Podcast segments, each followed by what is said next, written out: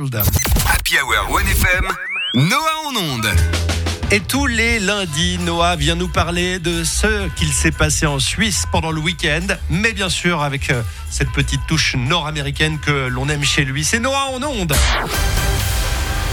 On commence dans la magnifique ville de Langnau. Un homme qui a bu euh, un peu d'alcool a pris la mauvaise décision de prendre le volant et sur l'autoroute, il a un peu endommagé sa voiture sur une glissière latérale.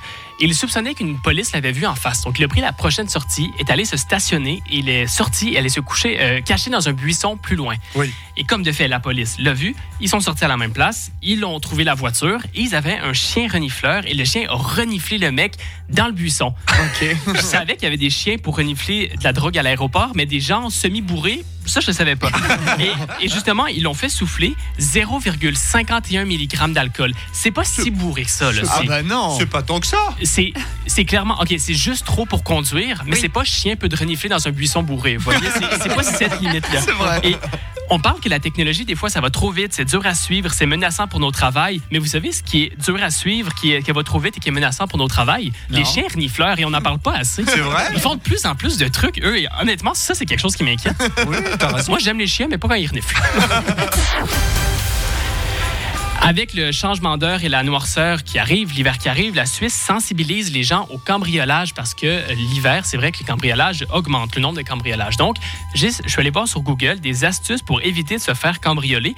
Et euh, le premier truc qui sort, c'est le classique, c'est faire semblant qu'il y a des gens en laissant sa télé allumée si on part en vacances. Après, c'est des mathématiques, diviser euh, le risque de se faire cambrioler par la facture SIG parce qu'une télé toute la semaine, c'est quand même beaucoup d'électricité. Bah ouais, Et- plus 18% euh, le, C'est- le prix. C'est plus donné euh, comme à l'époque. Ouais, ouais. Euh, prévenir vos proches, ça je savais pas, prévenir vos proches et les autorités de votre absence. Vous pouvez, sans blague, appeler la police et ils peuvent faire des rondes dans votre quartier pour vérifier. Incroyable. C'est sûr qu'ils vont venir, c'est sûr. Ben, j'en doute pas, ils ils font genre, oui, oui, oui, oui. Ils vont puis- faire le pied de grue, le pied de grue devant ton appart.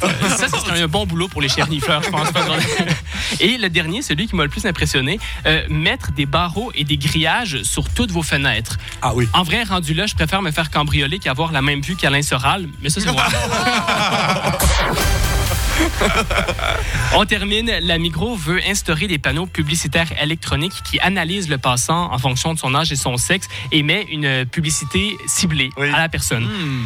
Après, bon, dans le monde qu'on vit, c'est plus très surprenant, mais c'est un plan de la Migros.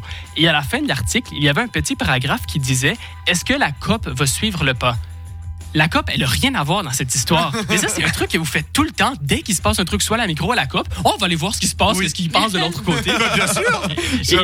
Et, et après, euh, donc, ensuite, euh, honnêtement, c'est impressionnant que vous avez réussi à créer une plus grande rivalité entre vos supermarchés qu'entre vos clubs de foot. Oh,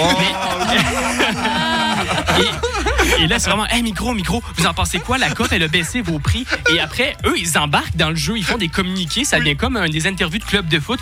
Oui, alors c'est vrai que tactiquement, euh, la COP, elle était au-dessus de nous cette semaine. Euh, pourtant, on, on a vu plein de choses à l'entraînement, mais c'est vrai que la réduction du prix des carottes, on l'a pas vu passer. Comme quoi, bon, c'est un cliché, mais on peut se préparer autant qu'on veut, mais ce qui compte, c'est le résultat au rayon fruits et légumes. Bravo Noah. Bonne semaine.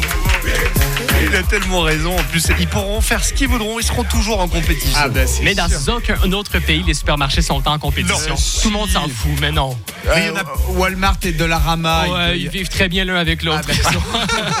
Non, mais je sais pas, il y a ce côté déjà, le logo orange, euh, Bien tout sûr, ça. ouais. Je sais pas, il y, a, il y a cette compète et on aime bien ça, peut-être parce qu'on a que deux grosses, grosses chaînes C'est vrai. de, de supermarchés, peut-être en Suisse. Et on les aime les deux quand même. J'aimerais juste dire que tu as un peu. As pris des risques dans ta chronique, tu as quand même dévoilé euh, la tactique aux cambrioleurs de comment faire pour faire croire qu'il y avait une présence chez soi euh, en laissant allumer la télé. pas, je crois. Et que franchement, voilà, s'ils ne le savaient pas, à cause de ta chronique, maintenant ils savent qu'on laisse la télé allumée pour faire croire qu'on est là. hein. Je prends euh, blâme des, des. Ouais, c'est- Bon, J'ai trouvé ça un petit peu voilà, insécure. Merci Noah, à la semaine prochaine. À la semaine prochaine. Voici de Cat tout de suite.